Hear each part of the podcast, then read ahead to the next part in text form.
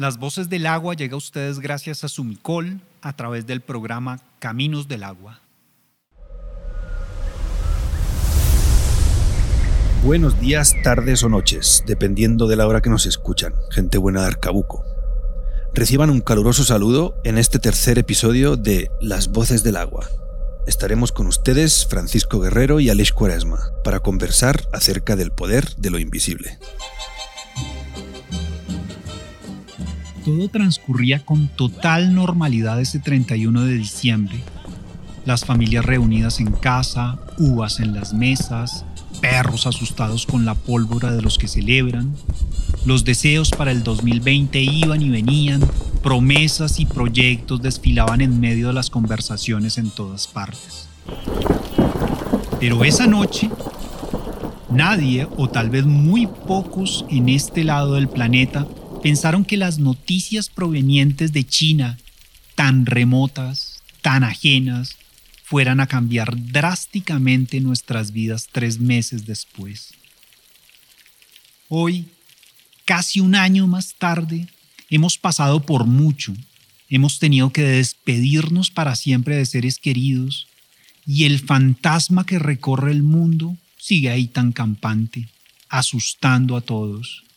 Los medios repiten una y otra vez las cifras del conteo de víctimas, de contagiados y de recuperados, seguidas de noticias de aquí y de allá sobre las vacunas, la china, la rusa, la americana. ¿Quién da más? La verdad es que el panorama está bastante gris todavía. No sé hasta cuándo vamos a vivir enmascarados, con las puertas cerradas, sin poder abrazar con tranquilidad. Pero yo creo que sobre todo lo peor es esta constante incertidumbre. El punto que mencionas es clave, Aleix. La incertidumbre sobre el futuro en el marco de la pospandemia influye negativamente en nuestras vidas. Todos los planes han tenido que ajustarse. Pocos se atreven a proyectarse a largo plazo. Te digo honestamente que en la pandemia aprendí a no proyectarme. es decir, hay que vivir el día a día yo viví el día a día y estuvo muy bien.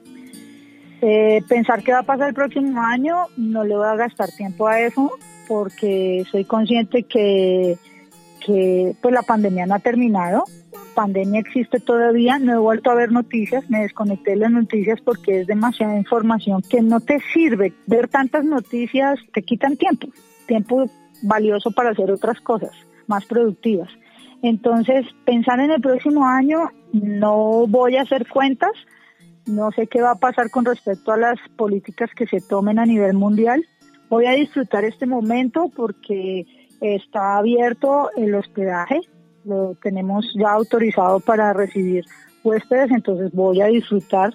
Eh, mis clientes de todos de todos estos años están están llamando, ya están reservando y yo voy a disfrutar a la gente que yo conozco. El próximo año ya veremos. Seguiremos con el hospedaje si se puede. Seguiré dedicada a mi huerta, seguiré dedicada a mis tomates cherries, pero no prefiero no pensar en eso, sino vivir el día a día.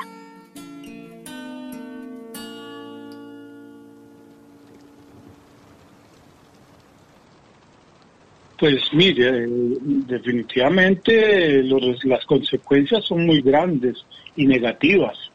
Hay que hacer un balance descarnado y realista de la situación. Llevar un año prácticamente sin producir o la producción reducida a un 20% en tanto tiempo, eso tiene consecuencias y ya las ha tenido, ya están demostradas cuántos negocios, cuántas industrias han tenido que cerrar, porque no todo es coronavirus, no todo se vuelve la industria del tapabocas, del gel, eh, de los elementos fundamentales de esta dinámica. Pero hay muchos cultivos que se perdieron, muchas industrias que se cerraron, hay gran nivel de desempleo y hay que tener una gran fortaleza. Nosotros no seremos ni los alemanes, no seremos ni los ingleses, ni los rusos después de las guerras mundiales, pero vamos a tener que aprender a tener fortaleza y a saber que cada uno tenemos que empeñarnos en ayudarle a resolver porque el Estado no puede resolver todo, los gobiernos no pueden resolver todo a nivel departamental o municipal. Debemos de seguir haciendo un gran sacrificio y ser prudentes en los gastos, en, saber manejar los pocos recursos, ser autosuficiente. Yo creo que eso nos puede servir y, y especialmente mando un mensaje para Arcabuco y es que podamos crear nuestras granjas tecnificadas, organizadas de manera que nos convirtamos en autosuficientes, en ese de tener eh, la huerta casera con varias gallinitas para tener huevitos, conejitos. Si, es, si puede tener una vaquita, pues tenerla para poder tener el sustento diario de la leche. Eh, ser autosuficientes, técnica, tecnificados, no, no en desorden, sino tener nuestros frutales, creo yo que esa es la manera de, tratar de replantearnos en este nuevo orden que nos obliga, no es que eso sea por gusto o por deseo espontáneo, sino porque es una obligación. Las personas que escuchábamos son nada más y nada menos que Eliana Gamboa de la finca Monteverde en la vereda Montesuárez de Arcabuco y el maestro Eduardo Malagón, un escultor chiquinquireño criado en Moniquirá y fundador de la finca Museo del Pensamiento y de la Libertad en la vereda Rupavita del municipio de Arcabuco. A los dos les enviamos un especial saludo desde acá. Madre mía, qué personajes los que acabamos de escuchar. La verdad es que coincido con, con Eliana cuando dice que vivir el día a día, fijar objetivos y metas que puedan alcanzarse paso a paso con acciones diarias. Me parece una buena propuesta. A mí la propuesta del maestro Malagón me gusta mucho. Aprender a ser autosuficientes, autosostenibles, es esencial en estos tiempos de incertidumbre.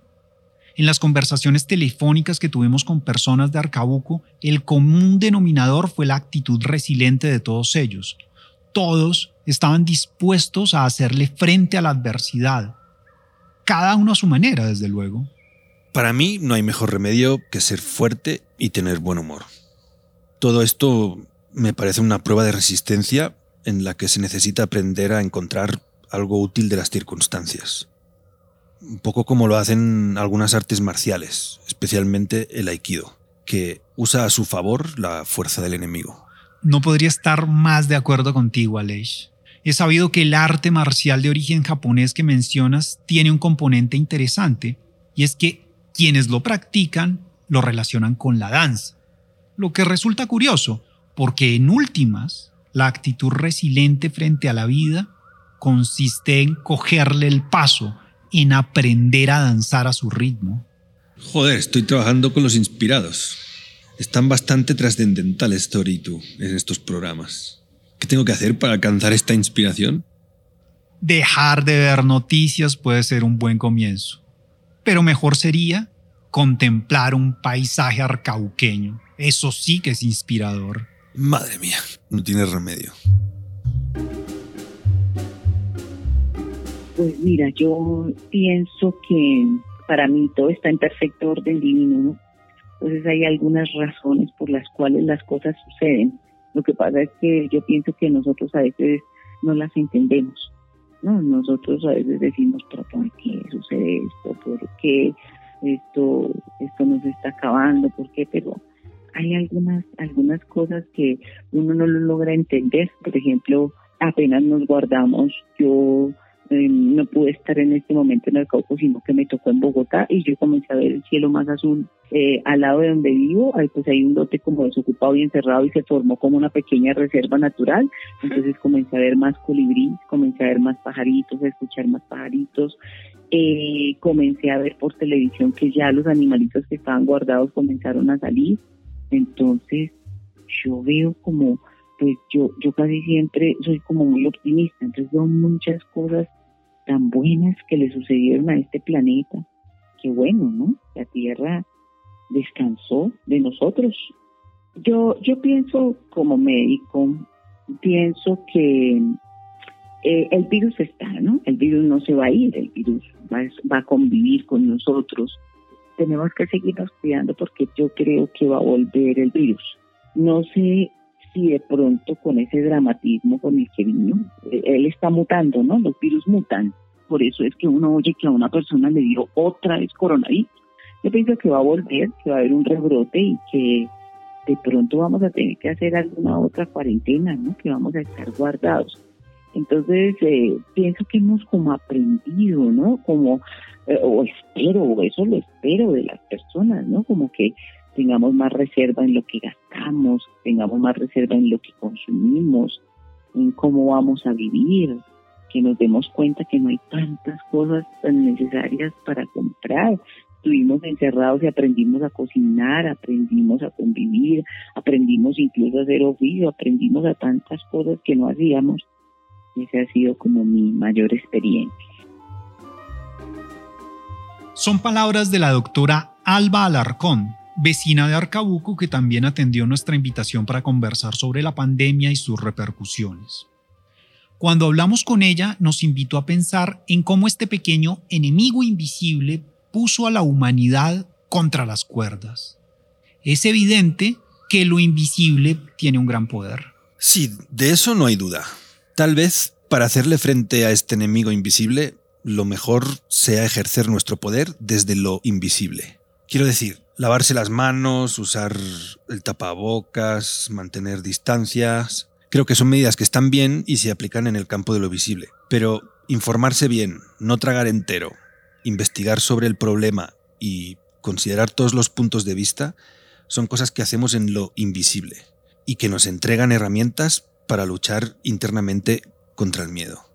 Y ese sí que es un gran enemigo, porque nos paraliza. Sí, el miedo es lo principal que debemos combatir. Lamentablemente los medios se dedican a sembrarlo diariamente entre la población. Noche y día nos entregan datos, cifras, opiniones que lo van llenando a uno de pánico.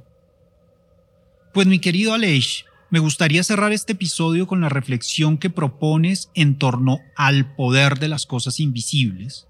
Disfrutar cada día, sonreírle a la vida respirar ese aire puro de Arcabuco. ¿Hay acaso mayor privilegio que ese?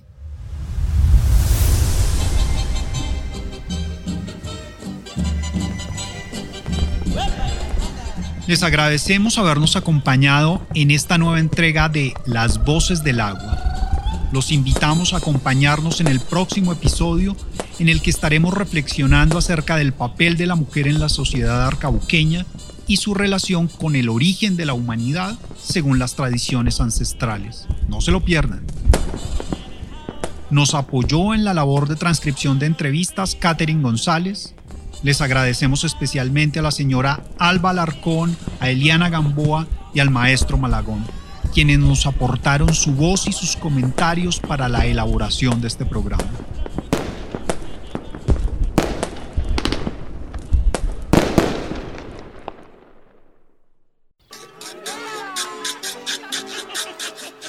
Aquí llega el capítulo de hoy. Esperamos que les haya gustado el tema. Quienes quieran pueden escribir sus comentarios al correo electrónico vocesdelagua.opepa.org o al WhatsApp 315-600-7013. Las Voces del Agua es una realización de OPEPA y Ficciones Sanadoras para Sumicol y su programa Caminos del Agua. Contenido preparado especialmente para resaltar los valores del municipio de Arcabuco en el departamento de Boyacá, Colombia.